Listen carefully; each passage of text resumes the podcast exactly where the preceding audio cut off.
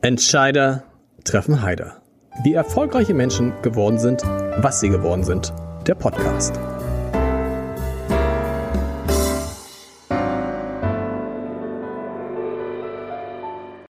Dieser Podcast wird präsentiert vom Haspa Private Banking für Unternehmerinnen und Unternehmer. Wir stimmen Privat- und Firmenvermögen perfekt ab. Denn die erfolgreiche Entwicklung von Privat- und Firmenvermögen lässt sich nicht getrennt voneinander planen. Unsere Beraterinnen und Berater bieten Ihnen in engem Zusammenspiel eine ausgezeichnete Betreuung und ein umfassendes Verständnis Ihrer Bedürfnisse mit Lösungen, die so individuell sind wie Ihr Fingerabdruck. Vereinbaren Sie ein persönliches Gespräch auf haspa.de slash pb. Herzlich willkommen. Mein Name ist Lars Heider und weil ja bald Bundestagswahl ist, werde ich in den nächsten Wochen auch ein paar Politiker bei Entscheidertreffen Heider zu Gast haben. Christian Littner hat schon zugesagt, Jens Spahn wird auf jeden Fall auch kommen. An anderen bin ich dran. Heute geht's los mit einem Mann, der immer was zu sagen hat und dem ich sehr, sehr gerne zuhöre. Ich freue mich sehr auf Cem Özdemir. Viel Spaß. Wir haben schon mal mit verteilten Rollen äh, uns getroffen. Das war sehr, sehr lustig. Und heute haben wir, heute ist jeder, der, der ist Cem Özdemir ist da. Freut mich sehr, Herr Heider. Freundlich, äh, freundlich herzlich willkommen. Ich habe mich gefragt vorhin, wenn das damals doch gut gegangen wäre vor vier Jahren mit der Jamaika-Koalition, wenn also Christian Lindner nicht gesagt hätte, es ist besser nicht zu regieren als schlecht zu regieren, würde ich dann hier mit dem Außenminister eigentlich sitzen? Das weiß ich nicht, aber es hätte gute Chancen gegeben, dass ich dem Kabinett angehört hätte. Aber gut, hätte, hätte Fahrradkette. Herr Lindner wollte damals nicht regieren. Jetzt will er unbedingt regieren. In derselben Konstellation ja interessanterweise. Äh, mit stärkeren Grünen, äh, mit deutlich mehr Klimaschutz. Ohne das wird man es nicht machen. Also wo die Logik darin ist, weniger zu bekommen, dann zu regieren und beim letzten Mal mehr zu bekommen und nicht zu regieren äh, das muss Herr Lindner mit sich, mit seiner Partei und seinen Wählern ausmachen. Da gilt das Pallprinzip, Probleme anderer Leute. Ich kann mich nur um meine Probleme kümmern. Wir wollen dieses Land regieren und empfinden es nicht als Beleidigung, Deutschland regieren zu dürfen, sondern im Gegenteil als ein Privileg. Nicht den Lindner jetzt schon, Sie brauchen den ja so, irgendwie brauchen Sie den ja, ne? nicht die FDP jetzt vergrätzen. Wie bitte? Sie brauchen den Lindner ja irgendwie. Ich weiß nicht, ob wir ihn brauchen. Das entscheiden am Ende ja die Wählerinnen und Wähler. Erstmal brauchen wir ein starkes Wahlergebnis und äh, da können wir jetzt ja noch einiges tun in den letzten sechs Wochen. Äh, jetzt geht's endlich ja auch um wirklich wichtige Fragen. Welche Rolle spielt der Klimaschutz in Deutschland? Kriegt man das hin, Industrie, Wirtschaft und Klimaschutz zusammenzubringen? Ich glaube, da bringen wir gute Voraussetzungen mit. Ich komme aus Baden-Württemberg, da sind wir führende Kraft, machen das sehr erfolgreich mit unserer Wirtschaft gemeinsam, die wir klimafreundlich aufstellen. Und die Frage ist, machen wir das künftig deutschlandweit als Erfolgsgeschichte? Oder machen wir weiter wie, wie Olaf Scholz, wie Armin Laschet, wie Christian Lindner, dass wir das Haar in der Suppe suchen, warum man später weniger Klimaschutz mhm. machen soll. Und darum geht's jetzt. Und das andere große Thema, wir haben die schrecklichen Bilder aus Afghanistan gesehen, ist das Thema, welche Rolle spielt die liberale Demokratie künftig bei uns anderswo und welche Rolle spielen autoritäre, äh, extreme Regime Davon haben wir jede Menge in der Welt und um diese Fragen geht's. Was mich interessiert bei einem Politiker, wenn man Redakteur ist, dann träumt man immer davon, vielleicht mal Ressortleiter zu sein oder Chefredakteur. Hm. Als Politiker ist das große Ziel, einmal Minister zu sein oder Ministerpräsident oder Kanzler, es werden zu wenige, aber ist das so ein, also wünscht man sich das dann schon? Nicht Straßenpräsident. Äh, na klar, ich meine, das ist ja auch äh, eine Ehre und, und eine Auszeichnung, wenn man das Land äh, führen darf. Also so sehe ich es zumindest. Äh, andererseits schauen Sie, ich habe nicht vergessen, wo ich herkomme. Ich komme aus einer äh, Arbeiterfamilie, sogenannte Gastarbeiter, die in den 60ern nach Deutschland gekommen sind, äh, deren Kind heute Mitglied in einem Verfassungsorgan ist im Deutschen Bundestag. Ich durfte schon mal über die Geschicke dieses Landes mitverhandeln beim letzten mhm. Mal. Immerhin sagt keiner, ich hätte es versaubeutelt, jemand anders wollte damals nicht regieren, äh, uns lag's nicht.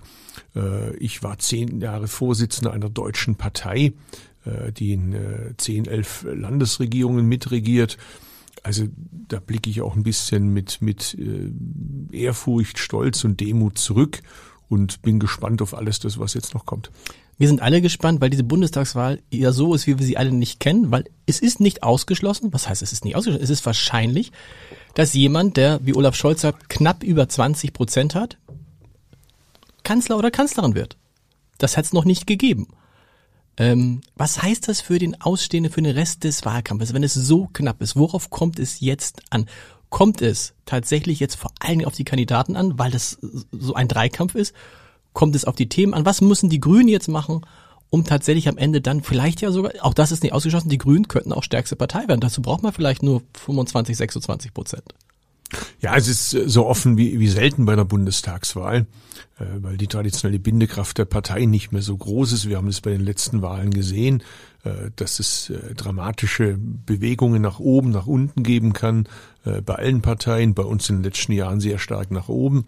Das Zweite ist, es ist auch eine Wahl, wo die amtierende Kanzlerin nicht nochmal antritt, also mit quasi komplett neuem Personal auf, auf allen Seiten mehr oder weniger.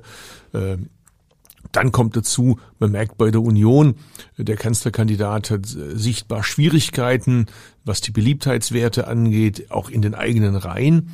Äh, bei der SPD ist es so, die SPD hat einen Kanzlerkandidaten, äh, der auch seine Probleme hat, die man in Hamburg ja kennt, äh, Warburg, äh, aber auch jetzt äh, Wirecard im Bund, aber das sind alles so Dinge, weiß man nicht mehr so richtig, wie war das nochmal genau, da ist irgendwie ein bisschen Geld verloren gegangen, ein paar Milliarden. Es gibt fehlen. auch viele, man könnte jetzt zur Verteidigung von Olaf Scholz sagen, es gibt auch viele tolle Sachen, ne? also erinnern wir uns daran, als Olaf Scholz hier anfing und sagte, ich mache jetzt die Kita-Plätze kostenlos, ich führe die Ganztagsschulen in Hamburg mhm. ein und ich baue jedes Jahr 10.000 Wohnungen und viele Politiker erzählen das vor der Wahl und er hat es getan. Inzwischen mhm. ist Hamburg mit wahrscheinlich die familienfreundlichste Stadt Deutschlands. Also die anderen Sachen kommen dazu. Gut, sie hätten noch, sie hätten noch G20. haben aber auch ein sie bisschen hätten, Ja, natürlich. Sie hätten noch G, vergessen. Sie hätten noch G20. Aber jedenfalls, genau. Also bei ihm ist es so, er muss ja, er muss seine Partei verstecken genau. hinter sich weil die jetzt nicht die allerbeliebteste ist und so tun, als ob man, wenn man die SPD wählt, Olaf Scholz bekommt und die Partei nicht mit. Ähm, und bei uns ist es interessanterweise so, dass eigentlich fast alle in der Gesellschaft sagen, wir brauchen mehr Klimaschutz. Genau. Äh, das, äh, die Bilder der Flutkatastrophe haben das gezeigt, die Brände an der Mittelmeerküste äh, verdeutlichen das, wir müssen dringend in die Pushen kommen beim Klimaschutz.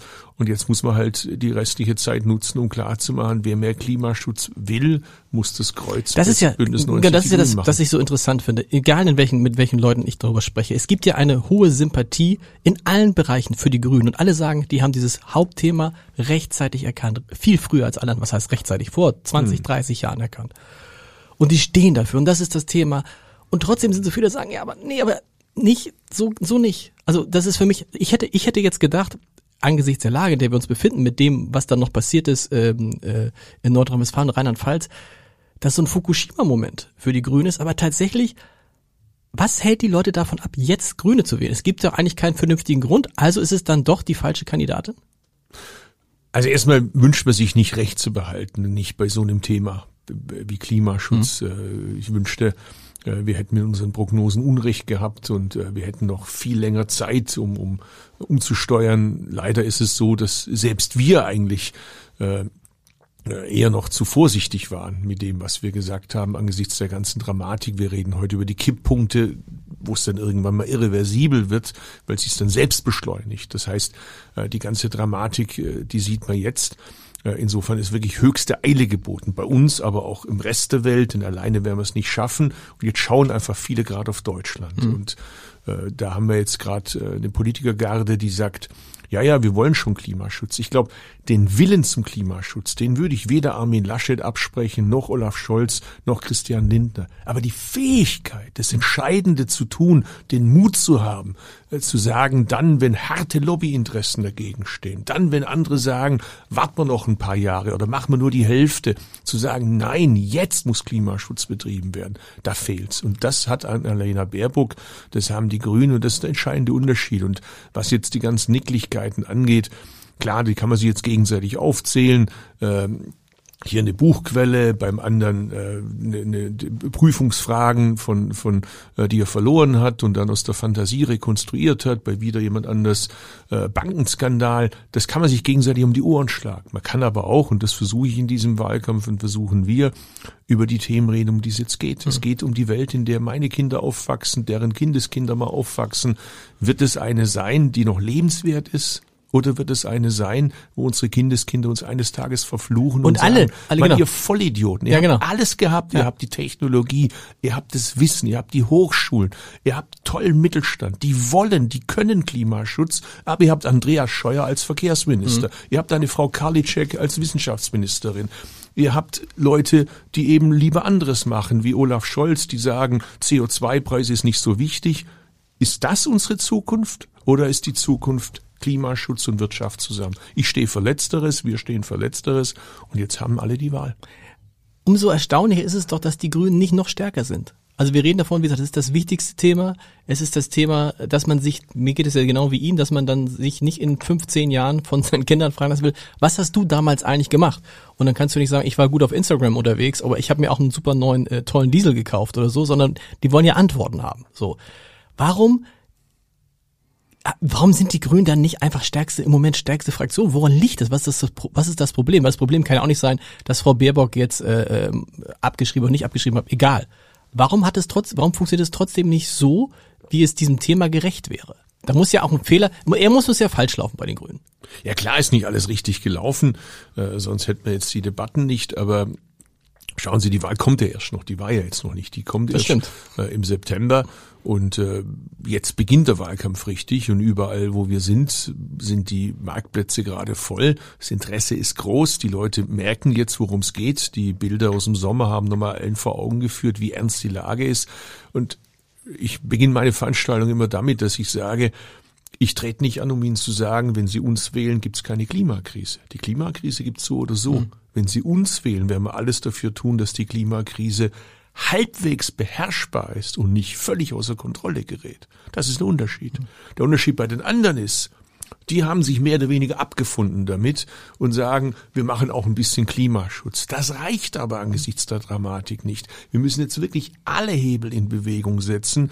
Wir haben eine Chance mit Joe Biden, einen starken Partner in den USA, der gerne mit Deutschland, mit Europa vorangehen wird. Selbst mit so schwierigen Regimen wie China, mit denen wir uns in Menschenrechtsfragen zu Recht heftig streiten, müssen wir sagen, lasst uns wenigstens beim Klimaschutz zusammenarbeiten.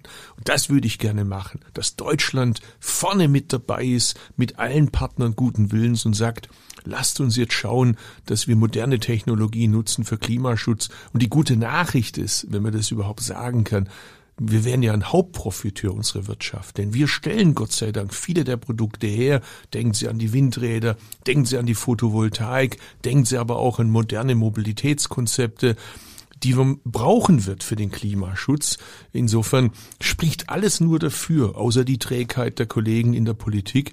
Und es ist übrigens auch nicht mehr die Wirtschaft. Ich, ich habe ja vorher gesagt, ich komme aus Baden-Württemberg. Ich war vor kurzem äh, bei unserem starken Autohersteller, beim Daimler. Ich habe enge Kontakte zu Porsche. Äh, Audi produziert ja auch in, in, in Baden-Württemberg. Wenn ich mit all denen rede, dann sagen die, wir können das. Ja, wir haben ein paar Jahre verschlafen, aber jetzt haben wir den Schalter kräftig umgelegt. Wir wollen andere Autos herstellen, äh, die äh, die planetaren Grenzen berücksichtigen, die auf Klimaschutz setzen. Was wir jetzt brauchen, ist ein Partner in der Politik, der CO2 einen Preis gibt. Unser Hauptproblem heute ist, wie schützen wir die Modernisierer in der deutschen Wirtschaft vor ihren falschen Freunden in der Politik? Und ist nicht auch ein Hauptproblem, dass viele so tun, als ob, der, als ob die Klimakrise eine große Chance ist? Sie sagen es auch, eine große Chance ist für die deutsche Wirtschaft und so. Erstmal ist die Klimakrise, der Klimawandel eine gigantische Bedrohung. Und da muss man doch mal ehrlich sein und sagen, pass mal auf, Leute, so wie wir jetzt leben, werden wir künftig nicht mehr leben können. Und wir können nicht von anderen verlangen, nicht auf unser Niveau kommen zu wollen, sondern wir müssen uns annähern. Das heißt, wir werden viele Sachen, die wir jetzt machen, da kann man jetzt lange drüber nachreden. Ich meine, damals haben alle gelacht über den Veggie Day. Äh, wir haben damals auch noch in, in unserem äh, letzten Podcast einen hm. Witz darüber gemacht, ja. Aber ja, na, letztendlich geht's nicht darum, einmal, einmal die Woche kein Fleisch zu essen, sondern um viel mehr. Muss man den Leuten nicht auch ganz klar sagen, also erstmal ist das eine richtig fette Bedrohung und wir werden uns von vielen Dingen, die wir lieb gewonnen haben, verabschieden müssen. Das ist keine das ist keine schöne Aussicht für die Absolut. Zukunft. Absolut, also äh, völlig korrekt, wobei äh, wir werden den Planeten auch nicht retten dadurch, dass sie äh, einmal für Schnitzel verzichten Nein. und nicht einmal weniger Sag Fliege. ich ja, ein- ein Tag- werden wir ein Tag nicht reicht nicht, retten. genau. Aber wir werden dafür sorgen müssen, dass wir eine andere Landwirtschaft haben, die, die die planetaren Grenzen berücksichtigt, dass die Futtermittel nicht mehr aus Südamerika kommen, wo Regenwälder abgeholzt werden. Wir werden es dadurch ändern, indem wir künftig beispielsweise im Flugverkehr, die Leute werden ja trotzdem äh, in den Urlaub fliegen wollen. Das kann man ihnen auch nicht verdenken. Äh, meine Frau hat Verwandtschaft in Südamerika, da kommt sie mit dem Fahrrad nicht so gut hin. Also werden die Leute auch künftig fliegen müssen. Aber wir müssen das anders machen. Wir müssen das so machen, dass es eben äh, nicht mit Kerosin ist, sondern synthetische Kraftstoffe. Äh, Die Bundesregierung will zwei Prozent beimischen bis 2030. Wir wollen zehn Prozent beimischen. Da müssen wir besser werden. Und da, wo wir zum Beispiel Fliegen ersetzen können, innerdeutsch, bei Kurzstrecken, indem wir die Bahn schneller ausbauen, besser ausbauen, pünktlich, sauber, bezahlbar, müssen wir gute Angebote machen. Also Zug um Zug weniger Flug, äh, wie ich das nenne. Und solche Angebote brauchen wir. Ich will nicht mit Verboten arbeiten. Ich will eine Politik das ermöglicht, Aber das die ist, den Leuten ich weiß, dass sie, das, ich kann mir vorstellen, dass sie das nicht wollen, weil die Grünen immer diese, dieses Image der Verbotspartei haben. Aber ist das, Ja, was, es auch in der Sache falsch ist. Ja, ja, das, ist das ist immer der Versuch der, Kon der Konkurrenz, das zu karikieren, damit sie ihr Nicht-Handeln dadurch rechtfertigen können. Umgekehrt wird ein Schuh draus. Und umgekehrt Die ist es ja Politik so- hat es in der Hand. Ja. Schauen Sie, 5400 Kilometer Eisenbahnstrecken haben SPD und CDU, CSU von 94 bis heute stillgelegt. Das ist eine systematische Benachteiligung des ländlichen Mhm. Raumes. Wenn da häufig nur noch der Schulbus fährt und in den Schulferien nichts fährt, dann ist es ein Zwang für die Leute, das Auto zu benutzen. Nicht wir verbieten den Leuten das Auto, sondern ich gebe den Leuten die Möglichkeit, dass sie entscheiden, ob sie das Auto nehmen, den Bus nehmen oder den Zug nehmen, indem ich endlich eine Politik mache, die Stadt und Land gleichberechtigt äh, vorankommen lässt. Also ich brauche dafür gar keine Verbote, sondern ich brauche eine Politik, wo die Politik endlich ihren Job macht. Eine exzellente Infrastruktur, die der viertgrößten Volkswirtschaft der Welt angemessen ist. Im Grunde ist Klimaschutz gleichzeitig auch ein Modernisierungsprogramm. aber ich finde das mit den Verboten gar nicht so schlimm, weil alle die, die schreien, die Grünen sind die Verbotspartei, das sind die, die in der Pandemie vor allen Dingen mit Hm. Verboten gehandelt haben. Und irgendwann musst du wahrscheinlich den Leuten einfach mal sagen, also äh, zu ihrem eigenen Schutz, das geht nicht mehr. Also vielleicht muss man einfach mal sagen, jetzt verbieten wir innerdeutsche Natürlich, Flüge, innerdeutsche Flüge, warum nicht? man auch. Gib, man muss, verbietest du sie. Manche sagen, muss man auch verbieten. Irgendwann gab es die Erkenntnis, dass man mit dem Sicherheitsgurt besser fährt wie ohne Sicherheitsgurt. genau. Erinnern sich an die Debatten. Viele haben gesagt, was, das ist doch total gefährlich. Genau. Im Unfall habe ich dann den Gurt und kriege ihn nicht los. Ähnliches gilt äh, für viele andere Fragen. Denken Sie an den Katalysator. Wie lange hat es in Deutschland gedauert? Ja, die ganzen Geschichten mit Rauchen und Nichtrauchen, ne? muss Also, manchmal so. auch Entscheidungen Genau. treffen. Dazu gehört zum Beispiel für uns das Thema fossiler Verbrenner. Der hat ein Enddatum. Aus Genau. dem müssen wir raus. Und die Technologie, um den zu ersetzen, die gibt's ja Gott sei Dank bereits. Ist 2030, ist das für Sie schnell genug? Ach, schauen Sie, als wir 2030 das erste Mal gesagt haben, sind doch alle wie die Hähnen über uns hergefallen. Heute sagt Herr Söder 2035. Die EU-Kommission sagt 2035. Viele EU-Staaten, viele Städte sagen sogar noch früher.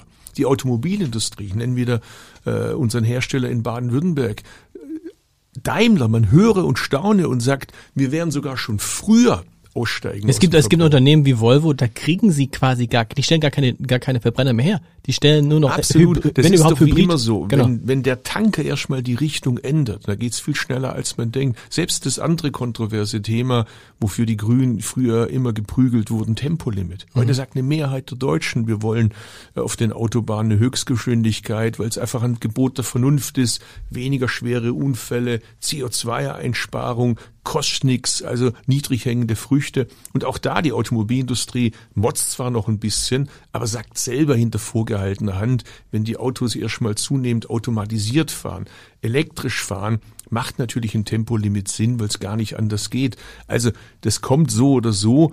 Und das ist oft so bei den grünen Ideen. Wir sagen die Dinge, am Anfang gibt's Prügel und am Ende kommen sie.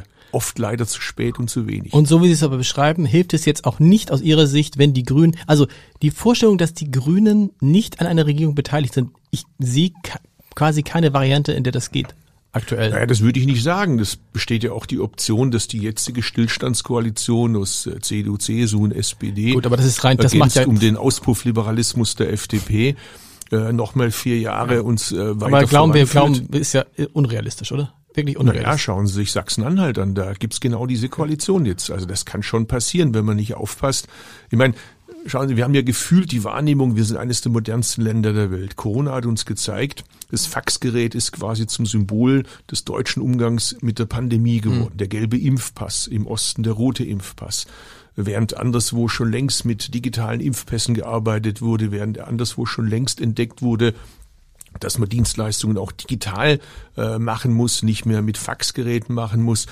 Und äh, wir merken jetzt langsam, wie sehr wir die letzten Jahre verschlafen haben im Fortschritt. Und da brauchen wir dringend einen Turbogang. Und das traue ich ehrlich gesagt der politischen Konkurrenz nicht zu. Also geht wir es haben also diese Bräsigkeit ja. gewöhnt auf dem Ausruhen der Erfolge von gestern. Das ist noch nie gut gegangen. Nehmen Sie das Unternehmen Nokia war mal Weltmarktführer bei Mobiltelefon, da kam das Smartphone, es gab sogar im Unternehmen welche, die gesagt haben, hey Boss, wir müssen da aufpassen. Mhm. Wir haben da selber auch eigene Konzepte entwickelt. Was sagt der Boss?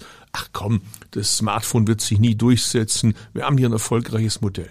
Das ist der Vorschlag, den die Konkurrenz macht. Und wenn man sich dann, wenn man, genau, wenn man sich dann die, wenn man sich dann die Regierung anguckt, muss man sagen, da ist dann viel versäumt worden. Mein Lieblingsbeispiel ist Rügenwalder, die Rügenwalder Mühle, die, glaube ich, vor fünf, sechs Jahren mal gesagt habe, in der Rügenwalder Mühle haben gesagt, das mit dem Fleischkonsum, das wird nicht so gehen. Und dann haben sie nebenbei, neben dem ich sagen, Schlachthaus ist ja, aber da wo das Fleisch arbeitet, haben sie halt eine Linie auf, äh, äh, ausgebaut für vegetarische Produkte. Hm. Heute machen diese vegetarischen Produkte die Hälfte des Umsatzes von der Rügenwald, ja. Rügenwalder Mühle, der Inbegriff. Also man kann sich von selbst erneuern. Das, Absolut. Das ist in den vergangenen, in den vergangenen Jahren nicht passiert. Robin Alexander war neulich in diesem äh, Podcast. Wer ihn nicht gehört hat, unbedingt an. Ein toller Podcast, er hat auch ein tolles Buch geschrieben über Ich habe sein Buch besprochen. Über den, ah, sehen Sie? Ganz tolles ein Buch. tolles ich habe mich neulich mit ihm getroffen. Das ist wirklich ein äh, okay, klassischer Journalist. Ein klassischer Journalist. Und Manchmal erschreckend gut, wenn man liest, wie viel Detailwissen der hat über die Konflikte innerhalb der Union. Das manchmal, ist das ist manchmal erschreckend. Das ist manchmal erschreckend, aber auch, auch, auch ein Mann, ein Mann klarer Worte. Ähm, können wir auch noch darüber sprechen. Er findet ja, dass die Grünen, äh, müssen, interessiert mich Ihre Meinung gleich, aber komme ich gleich mhm. zu, einen Vorteil bei Journalisten haben, frage ich Sie gleich. Aber erste Frage, er sagte, wie wird es denn bei der Wahl sein? Bei der Bundestagswahl. Da werden die meisten Menschen dann kurz vor der Wahl feststellen, Angela Merkel tritt nicht mehr an. Mhm. Das ist ja so, Angela Merkel tritt nicht mehr an. Mhm. Und dann hat er gesagt, ich zitiere Robin Alexander, liebe Grüße, liebe Robin, hat er gesagt, dann wird Armin Laschet sagen, ich bin wie Sie in der CDU. Und Annalena Baerbock wird sagen, ich bin auch eine Frau. Und Olaf Scholz wird sagen, und ich war ihr Vizekanzler. So. Also, was Robin Alexander damit sagen will, er sieht dann den, das Plus bei Olaf Scholz, wenn Leute feststellen, Angela Merkel ist nicht mehr da hm. und sagen, eigentlich würden wir die noch gern wählen, dann nehmen wir doch den, der ihr am nächsten ist und äh, der das auch schon mal gemacht hat und gekonnt hat. Hat er recht? Das weiß ich nicht. Also ich schätze ihn sehr und seine Meinung, aber schauen Sie, 2005 war es auch so, dass man nach Gerhard Schröder, der eine Zeit lang extreme Beliebtheitswerte hat, auch was anders wollte, einen anderen Stil wollte, nicht mehr das Polternde. Und gerade in der Frühphase von Angela Merkel gab es eine hohe Wertschätzung für ihre Ruhe, äh, dafür, dass sie Dinge abgewogen hat, nicht immer die erste auf dem Markt war, lautschreierisch. So, und denken Sie an die Zeit, wie das nach Helmut Kohl war. Da wollte man auch drängend mal einen anderen Stil. Hm. Also ich würde mich nicht wundern, wenn die Leute jetzt auch sagen, nach Angela Merkel bei aller Wertschätzung äh, für das Gute, was sie geleistet hat für unser Land, dass es jetzt auch mal Zeit ist, nicht Angela Merkel zu verlängern, sondern jetzt einen Aufbruch zu hm. machen. Zur Bilanz Angela Merkels gehört tatsächlich dass wir ein hohes Ansehen in der Welt haben, aber zur Bilanz gehört ehrlicherweise eben auch, das habe ich vorher gesagt, dramatische Versäumnisse in der Digitalisierung. Ich meine, schauen Sie, ich habe zwei Kinder, ich habe in der Pandemie mitgekriegt, wie unsere Schulen ausgestattet mhm. sind. Das ist abenteuerlich, das ist Entwicklungshilfe-Niveau, was wir hier in Deutschland zum Teil bei der Digitalisierung unserer Schulen haben. Das ist doch alles nicht verboten. Elektrifizierte Eisenbahn, die Schweiz hat 100 Prozent, wir kommen noch nicht mal auf 60 Prozent. Mhm. Das ist doch alles äh, peinlich für unser Land. Und das gehört leider auch zur Bilanz von Angela Merkel. Die Politik der ruhigen Hand hat eben auch den Nachteil, dass man manchmal Dinge verschläft. Wir werden sehen, wer von den dreien. Interessant ist ja, dass so richtig kein Kandidat zündet. Ne? Dass man wahrscheinlich, wenn man die Leute fragen würde, oder vielleicht tun das einige auch, wer wäre euer Lieblingscharakter, dann würden immer noch alle sagen Markus Söder. Es ist keiner dabei, der die Leute gerade fesselt. Ist ja auch eine Chance vielleicht, um mit Themen durchzukommen. Wir kommen gleich noch zu den Themen. Mhm. Ähm, was, was Robin Alexander auch gesagt hat, haben die Grünes leichter oder hatten die Grünes leichter im Zusammenhang mit Journalisten? Alex, Robin Alexander sagte, die mussten gar nichts machen. Robert Habeck war auf dem Titel vor drei, vier Jahren dann schon der nächste Kanzler. Annalena Baerbock, die unbesiegbare, ich weiß keine, während noch bei, äh, bei Armin Laschet Spiegeltitel, äh, oh, wie kann der das nicht oder sonst was. Haben Sie das Gefühl, dass die Grünen, dass, es, dass bestimmte Journalisten Sie als Grüne besser behandeln? Also schauen Sie, jetzt gibt's ja manchmal den Vorwurf, wir würden härter behandelt werden. Ich teile das nicht und, und finde, das ist auch nicht die Aufgabe der Politik, Journalismus zu benoten und zu bewerten. Das finde ich einfach unangemessen, äh, sondern ich bin ein Verteidiger der freien Presse und zur freien Presse gehört, dass die freie Presse einen loben darf und die freie Presse darf einem auch gelegentlich eins überbraten. Gerade also es war, es, es war jetzt es, eins übergebraten äh, äh. und auch das muss man aushalten. Das ist, ich würde es immer verteidigen, dass Sie mir gerne eine überbraten dürfen. Das ist Ihr Recht ja. und das Gute ist, in Deutschland dürfen Sie das, in anderen Ländern werden Sie dafür eingesperrt. Genauso übrigens äh, Politiker, die ihre Regierung kritisieren. Wir sollten das wertschätzen, dass wir in Deutschland in einem Land leben, wo wir eine unabhängige Presse haben. Wir sollten das wertschätzen, dass wir eine Vielfalt an Meinungen haben. Das Medium von Robin Alexander äh, fasst die Grünen gerne etwas härter an, äh, regelmäßig. Äh, andere machen es vielleicht auf eine andere Art und Weise. Äh, und das der öffentliche so, rechtliche, also Robin Alexander sagt vor allem, der öffentlich-rechtliche Rundfunk hat eine Nähe zu den Grünen. Empfinden Sie das so? Ach, das weiß ich nicht. Das ist auch so ein beliebtes Klischee, das vor allem von rechts außen ein bisschen genährt wird. Genau. Mir fällt auf, dass überall da, wo die Populisten Einfluss gewinnen, sie erstmal den öffentlich-rechtlichen Rundfunk gerne zerschlagen. Warum machen sie das? Weil sie fürchten das. Sie mhm. fürchten Journalisten, die gucken, sind die korrupt. Sie fürchten Politiker, die gucken, haben die Einfluss von Herrn Putin, von Herrn Erdogan, von anderen Despoten. Sie fürchten Journalisten, die gucken, äh, was machen die da eigentlich hinter ihren verschlossenen Türen. Das wollen sie nicht. Mhm. Deshalb das Erste, was überall autoritäre Herrscher, autoritäre Parteien, Rechtsradikale, äh, Rechte machen, so wie AfD, und, und ihre Freunde weltweit ist immer, freie Presse muss bekämpft werden. Das sehen Sie an den Regierungen in Ungarn, das sehen Sie an der Regierung in Polen, das sehen Sie an der Regierung in der Türkei, das haben Sie bei Trump gesehen. Da will ich nicht hin. Ich bin stolz darauf, dass wir in Deutschland leben, dass ich meine Meinung sagen kann. Ich muss dafür allerdings auch den Kopf hinhalten. Mhm. Äh, bei öffentlichen Auftritten brauche ich Polizeischutz dafür. Das gehört dazu. Ist meine so? Mitarbeiter, ja, meine Mitarbeiter sagen dann immer, wenn ich drohe, wählerlich zu werden, Augen auf bei der Berufswahl. Ja. Aber Sie brauchen bei öffentlich immer noch oder jetzt wieder? Ja, ich habe äh, viele Fans in Anführungszeichen ja. äh, bei äh, deutschen Rechtsradikalen, bei türkischen Nationalisten, bei Islamisten. Stimmt, so von allen Seiten, ne? Das ist, das ist viel Feind, viel leer. Interessant ist bei dieser Bundestagswahl, wir erinnern uns vier Jahre zurück, da haben wir sehr viel über die AfD gesprochen. Interessanterweise, wir wissen nicht, wie das jetzt im, im, im, in der Folge der Vorkommnisse in Afghanistan ist. Interessanterweise spielt die AfD gar keine Rolle. Also es, es ist kein Thema, die AfD. Und, und das, obwohl, das ist, würde ich jetzt thematisch, ich würde gar nicht über AfD sprechen, aber thematisch, ja.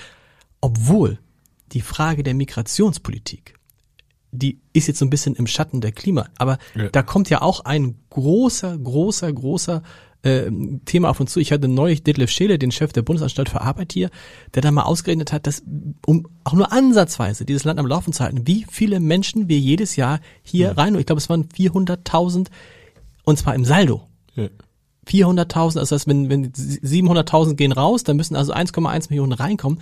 Wir werden in den nächsten Jahren und Jahrzehnten wie noch nie zuvor ein Einwanderungsland werden. Das muss man auch wissen und dafür braucht man ja auch eine Strategie.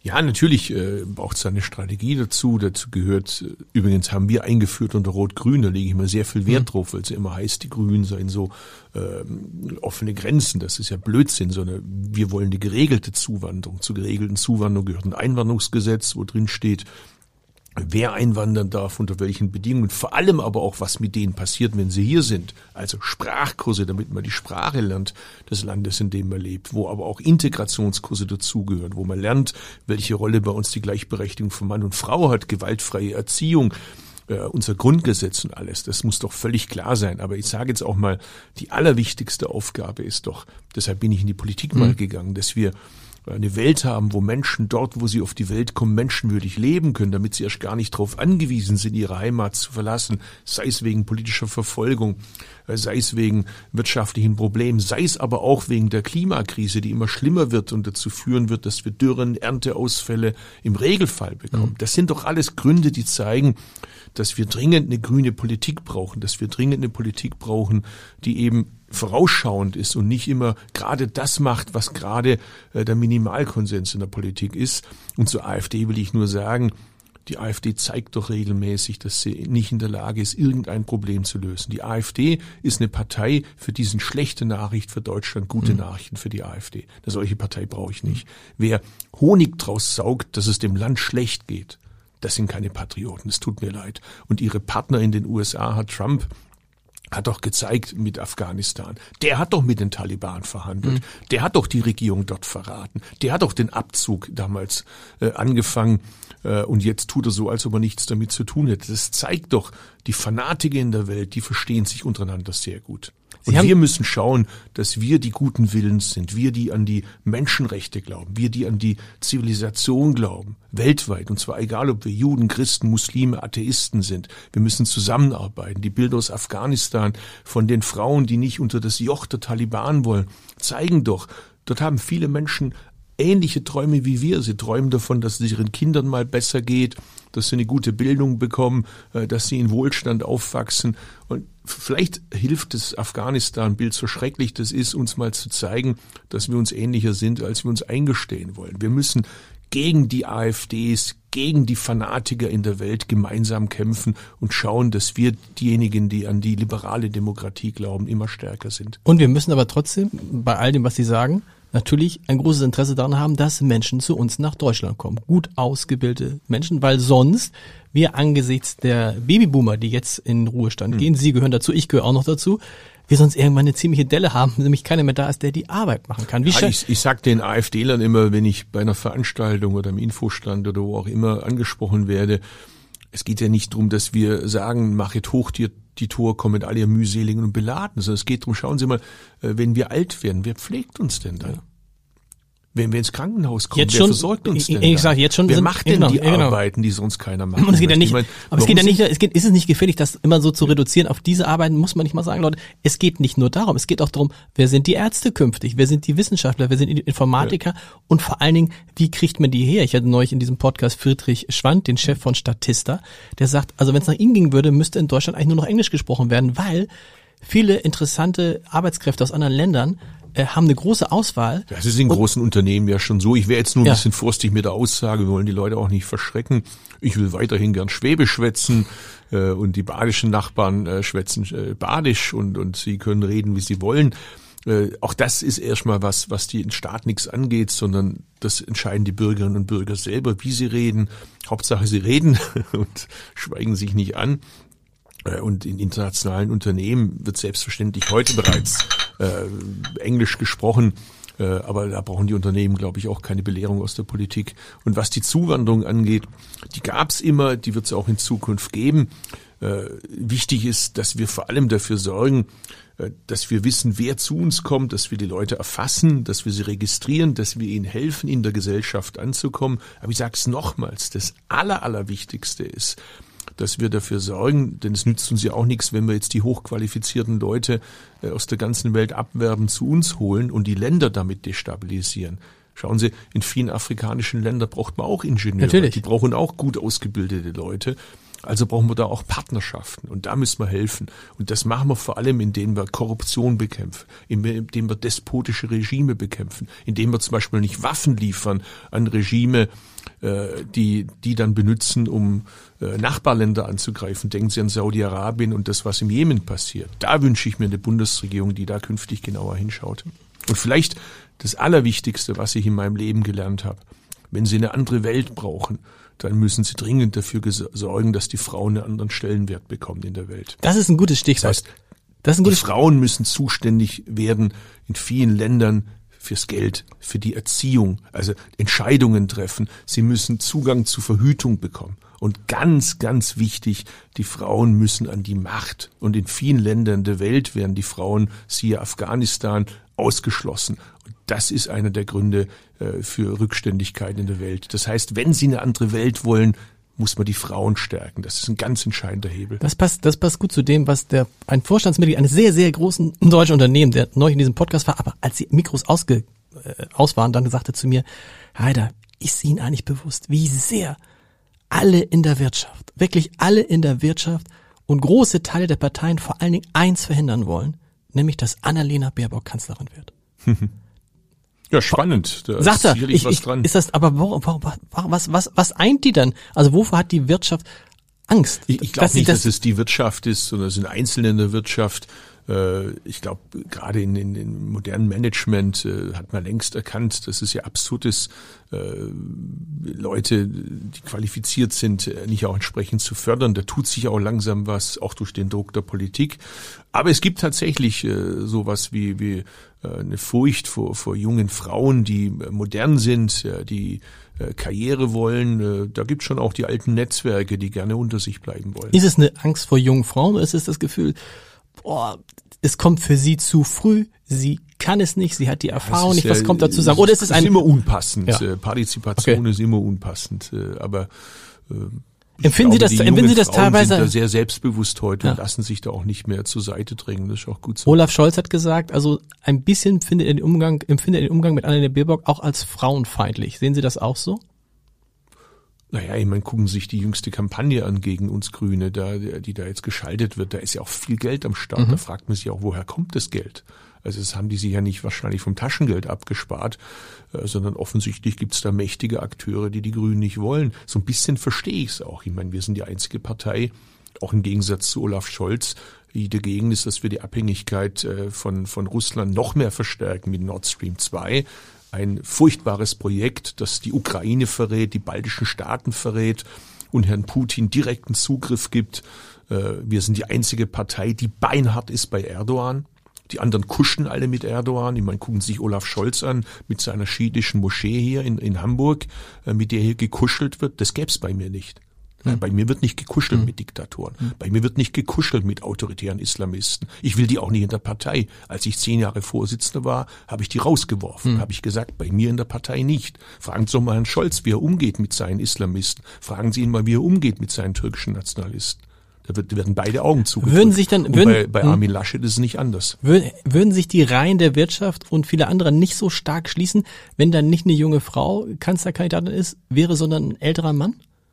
Ist das tatsächlich, ist das jetzt, ist das, äh, das weiß ich nicht. Was die Mobilisierung des, ja, genau, was die Mobilisierung des Gegners angeht, ist das ein Vorteil? Ist es, ist es ein Nachteil für die Grünen, dass es jetzt eine, eine junge Frau Nein, ist? Das ist kein Nachteil, sondern ganz im Gegenteil. Viele junge Frauen erkennen sich da ja auch wieder. Äh, und es macht ihnen Hoffnung, äh, dass, dass man eben Dinge verändern kann hätte, hätte Fahrradkette. Insofern ist es Spekulation, aber dass natürlich eine Frau an der Spitze äh, manchen Angst macht, zumal eine junge Frau, äh, das ist ja offensichtlich. Erstaunlich, dass es so polarisiert. Keiner macht sich Gedanken über, äh, über Laschet und Scholz, oder? Das ausgerechnet die junge Frau polarisiert. Also sagen wir mal so, wenn ich mir jetzt anschaue, das Argument der Erfahrung, habe ich jetzt nicht den Eindruck, dass das unbedingt für den Herausforderer oder für den Spitzenkandidaten der Union gegenwärtig spricht, das Argument. Mhm. Den Eindruck macht er jetzt wirklich nicht, muss man in aller gebotenen Zurückhaltung und Höflichkeit zu sagen. Wollen wir noch mal so zum, wo wir zum auf die auf die Schlusskurve kommen, würde ich gerne mit Ihnen über ein Thema sprechen. Das ist jetzt nicht das drängendste Thema, aber eins, was mich irgendwie beschäftigt, weil ich es einerseits wichtig finde und andererseits mich frage, ob es nicht eine intellektuelle Geschichte ist. Es geht um die Frage der MitarbeiterInnen. Mhm. Also ich persönlich finde auch wichtig, dass man eben beide Formen verwendet, ob man das mit ja. dem Doppelpunkt macht oder nicht. Wir tun das ja auch und wir diskutieren das auch ganz viel mit unseren Lesern und Leserinnen. Hm. Und ich stelle aber fest, 70 bis 80 Prozent haben dafür überhaupt kein Verständnis und sagen, hm. was macht ihr da? Und ich habe viele Diskussionen jetzt gehabt, wo gesagt haben, wissen, wissen Sie was, Herr Heider? Das ist eine Diskussion der Intellektuellen, wo ich dachte, ups, damit kann ich ja nicht gemeint sein, aber aber ich, ist es nicht ganz falsch? Ich, ich stelle es fest, dass es in vielen, es, es spielt nur in ganz bestimmten Kreisen eine Rolle und es durchdringt nicht den Rest der Gesellschaft und die hm. Wahrnehmung ist äh, tatsächlich, ich will jetzt nicht Friedrich Merz zitieren, aber nach dem Motto, habt ihr nicht andere Probleme? Ist es, ein, ist es so ein intellektuelles Ding, das von oben der, der, der, der Menschheit, der Deutschen, den Deutschen aufgedrängt wird, ohne zu registrieren?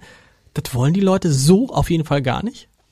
Also schauen Sie, ich, ich frage mich das ja auch immer, wenn ich selber äh, eine Pressemitteilung mache oder einen Tweet raushaue oder so.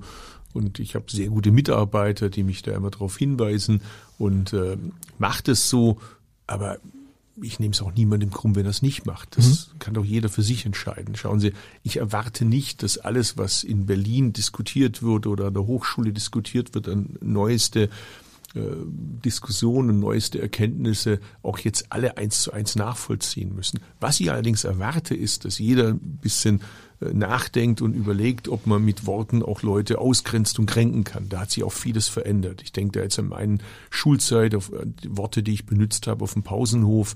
Da Klar. ist manches dabei, was ich heute nicht mehr sagen würde, bevor ich im Nachhinein denke, wie konnten wir nur so. Gut, Sie haben wahrscheinlich da damals halt so wie ich, unserer Zeit. Genau, Sie haben wahrscheinlich wie damals wie ich gesagt, gern ein Negerkussbrötchen gegessen. Zum Beispiel. So, das war aber, da, aber genau, da hat man zu ja Zu Recht sagen wir ja. das heute nicht mehr. Und wahrscheinlich ist es mit einer oder anderen, was wir jetzt gerade da diskutieren, in 10, 20 Jahren genauso, äh, dass die Generation damit aufwächst. Aber daraus jetzt einen Vorwurf abzuleiten an Ältere, das halte ich für Quatsch. Genau. Also äh, da finde ich auch, da tut uns ein bisschen Gelassenheit gut, dass wir einfach die Vielfalt, die wir einfordern, auch da zulassen. Dann ist es eben so, dass die einen so schreiben, die anderen so schreiben. Solange wir uns verstehen, ist doch alles okay. Wichtig ist, dass wir weder absichtsvoll noch ohne Absicht Leute ausgrenzen. Genau. Das ist doch, glaube ich, entscheidend, dass wir da äh, sensibel sind und aufpassen, wie das die Leute dann nachher ausdrucken, ob sie ein großes I nehmen, ob sie ein Sternchen nehmen, äh, ob sie eine Leerzeile machen mit Unterstrich oder wie auch immer.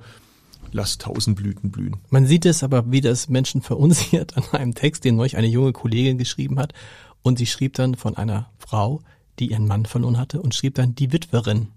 Hm. Die Witwerin, äh, schon klar, dass es die Witwe heißen muss, aber das ist irgendwie so, da frage ich mich jetzt, was bedeutet das für Menschen, die nach Deutschland kommen, die mit der deutschen Sprache aufwachsen? Das hm. macht diese deutsche Sprache, die eh schon schwierig ist, ja noch schwieriger, wenn du sagst, was ist jetzt Mitarbeiter Doppelpunkt innen? Das, das muss man mir aber jetzt oder? als jemand, der die deutsche Sprache einigermaßen beherrscht, aber aufgewachsen ist ja in der Zeit, wo äh, gerade meine Eltern noch äh, Deutsch mühsam lernen mussten, nicht das größte Problem zu sein. Da ist es der, die das, glaube ich, das anspruchsvollere vor allem wenn man eine Sprache ursprünglich spricht, wo es gar keine Artikel das stimmt, gibt. Das stimmt. Äh, das erstmal zu erklären, was ist weiblich, was ist männlich, was ist sächlich, ich sage Ihnen, das ist nicht ohne und ich habe das ja oft probiert bei meinen Eltern und bei anderen aus der ersten Generation.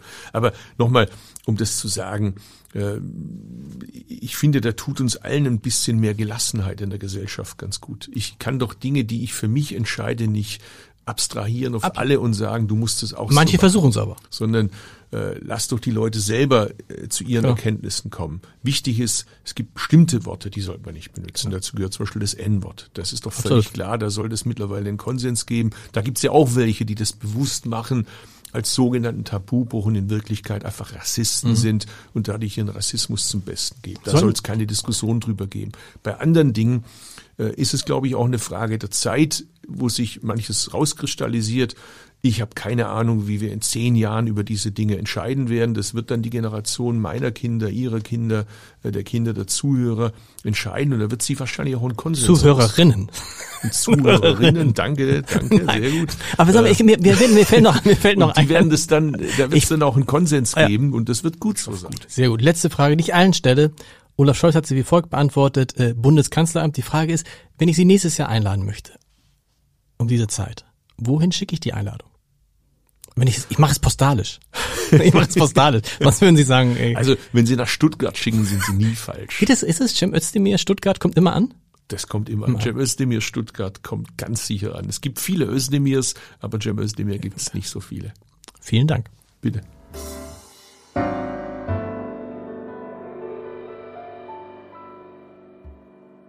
Weitere Podcasts vom Hamburger Abendblatt finden Sie auf abendblatt.de slash podcast.